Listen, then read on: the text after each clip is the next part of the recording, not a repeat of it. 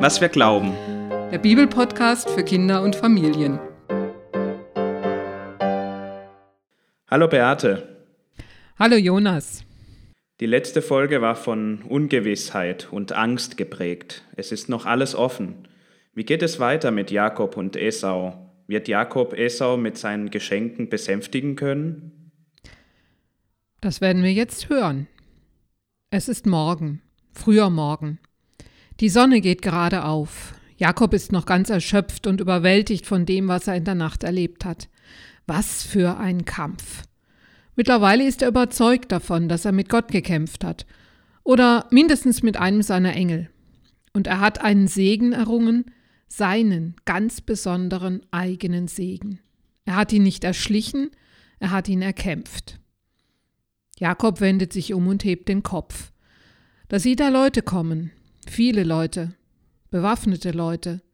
Und voran, den kennt er.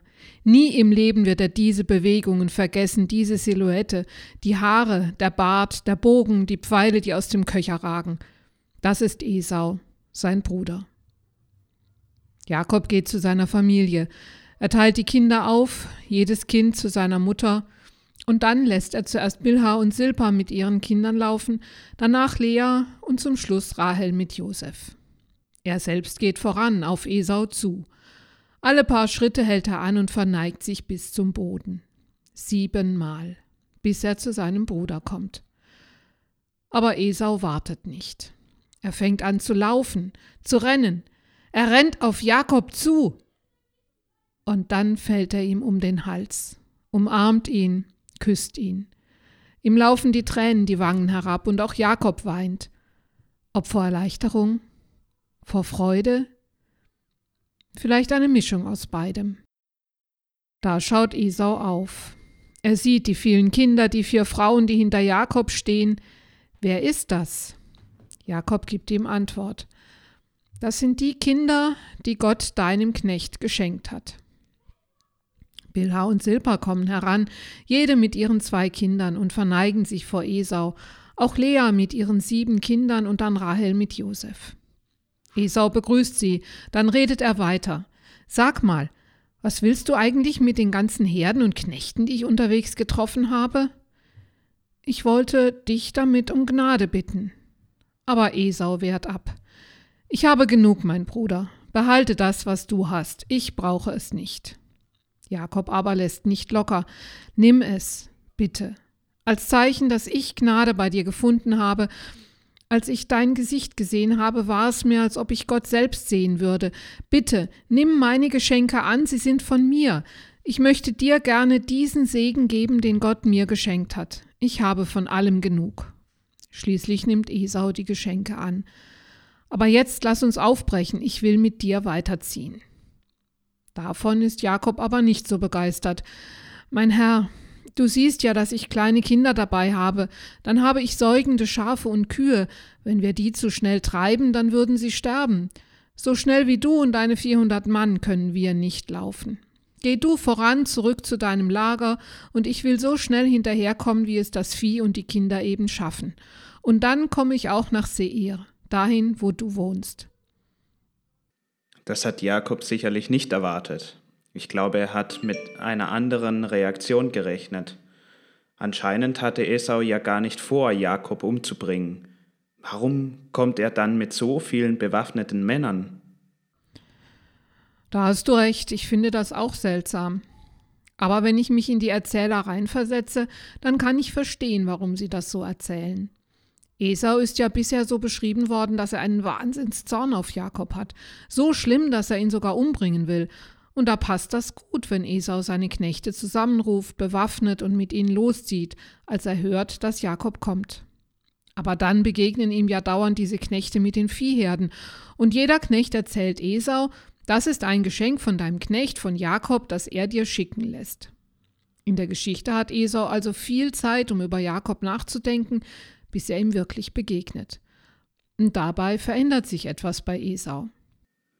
Ganz spannend finde ich auch, dass Jakob auf einmal sehr demütig ist und sich viele Male vor Esau hinkniet. Esau reagiert ganz anders als erwartet. Wo ist seine Wut hin? Er wollte sich doch seinen erstgeborenen Segen zurückholen, oder? Ich glaube, das hängt genau mit diesem Segen zusammen. Esau sieht, Jakob muss unglaublich reich sein. Der Segen Isaaks hat sich anscheinend erfüllt. Und er hat deshalb überhaupt keine Chance mehr, diesen Segen zu bekommen. Außerdem hat er selbst ja auch Segen erlebt. Er hat genug Vieh und Leute, die für ihn arbeiten. Außerdem muss auch Jakob ziemlich viele Knechte haben, wenn er ihm so viele Leute entgegenschickt. Da wird mit der Geschichte auch noch etwas anderes erzählt. Krieg oder Kampf ist keine Lösung für diesen Konflikt. Aber Versöhnung ist möglich, wenn beide aufeinander zugehen.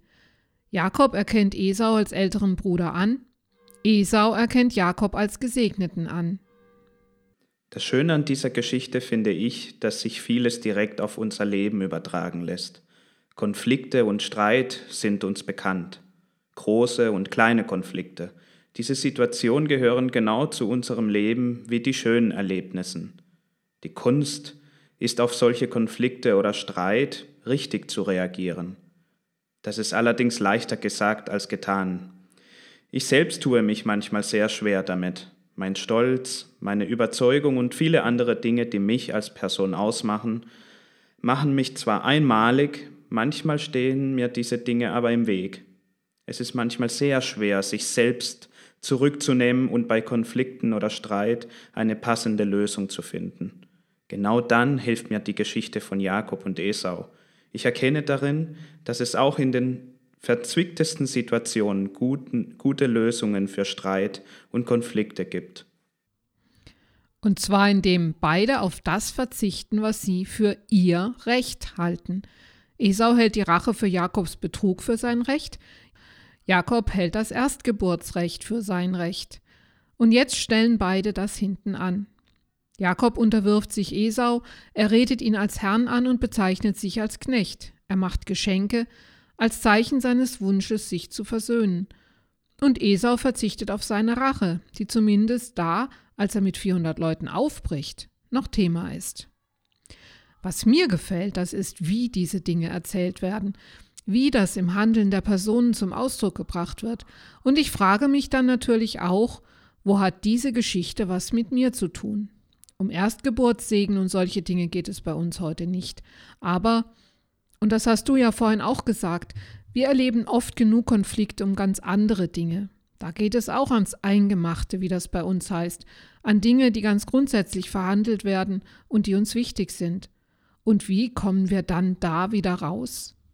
Dass jede Seite dann ihre Waffen zückt und gegen die andere in den Kampf zieht, das ist doch keine Lösung.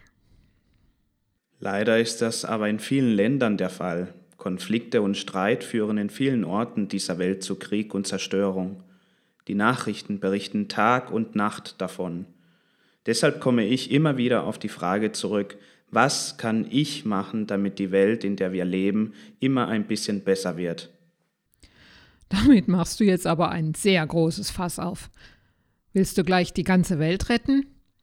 Selbst wenn wir wieder daran denken, dass Esau für die Edomiter steht und Jakob für Israel und es an dieser Stelle einmal mehr darum geht, wie diese beiden Völker miteinander zurechtkommen, geht es doch eigentlich eher um diejenigen, die uns nahestehen, oder? Du hast recht, gleich die ganze Welt, das wird schwierig. Wenn jeder und jede von uns aber für sich, in der Familie, mit den Freunden, in der Schule oder auch in der Arbeit darauf achtet, haben wir schon mal ganz viel erreicht. Ja, und was heißt das konkret? Jakob und Esau gehen aufeinander zu, indem sie von dem, was sie für sich in Anspruch nehmen, abrücken. Abrücken oder sich zurücknehmen ist manchmal eine Möglichkeit, Streit zu schlichten oder auch Streit zu vermeiden. Vielleicht braucht es auch immer ein bisschen davon. Das ist aber nicht das Einzige. Ganz wichtig ist auch die Haltung.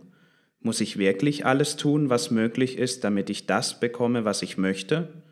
Jemanden verletzen, Unrecht tun? Dass das nicht der richtige Weg ist, das hat Jakob zu spüren bekommen. Auch Esau hat anscheinend verstanden, dass er mit Gewalt nicht zum Ziel kommt.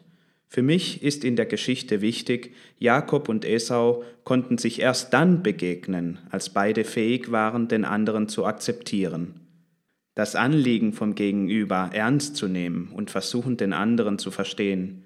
Ich glaube, es ist immer eine Kombination von vielen Aspekten, wenn wir einen Konflikt lösen möchten, und je nach Situation sind solche Konflikte ganz unterschiedlich zu lösen. Das macht es so schwer. Es gibt kein Rezept, das für jede Situation passt. Ja, jede Situation ist anders. Das sehe ich auch so. Jakob und Esau haben Erfolg, weil sie beide Schritte der Versöhnung wagen.